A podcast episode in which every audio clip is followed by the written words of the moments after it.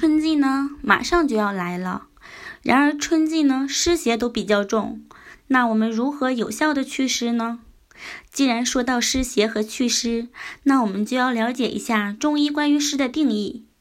中医里讲，虚会引起麻，寒会引起酸，湿会引起胀，凝呢会引起疼，瘀就会引起麻，堵会引起闭，流会引起中风，癌就会失厥。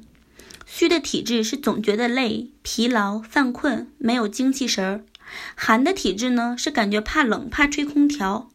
有时候晚上睡觉都会感觉冷，湿气重的人就像下雨天穿了一件淋过雨的衣服一样，感觉身体极其的不舒服。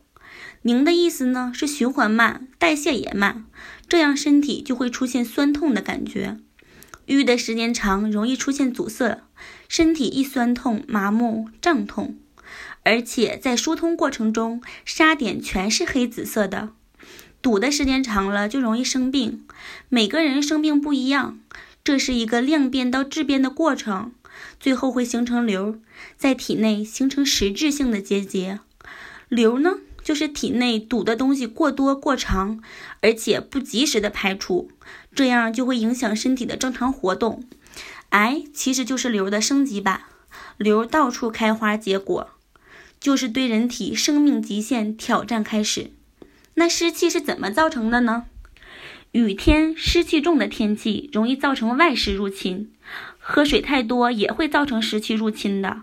有的人说，不是说一天十一杯水吗？怎么水喝多了也会湿呢？没错，那是因为你的身体吸收不了这么多的水。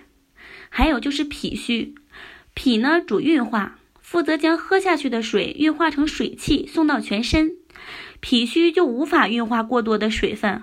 所以，一般湿气重的人，首先要选择补脾。肾虚呢，也会引起的，因为肾主气，脾运化的水气需要肾气来运送。如果肾气不足，那水气就容易下沉，造成阴部潮湿、大便稀和粘连、脚气，甚至浮肿等等症状。我们呢，既然知道了湿气的来源，自然就知道如何祛湿啦。比如可以用食疗。黄色、甘尝甜的食物呢，都有补脾胃的功效。黑色食物呢，可以补肾。要增加运动，运动能提升气血循环，加速带走体内的湿气。还有艾灸，艾灸不仅可以祛湿，还可以调整和治疗脾胃和肾脏，是化湿最有效的办法。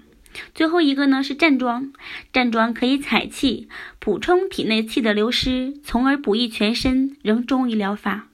大家一定要记住这些祛湿的方法哦。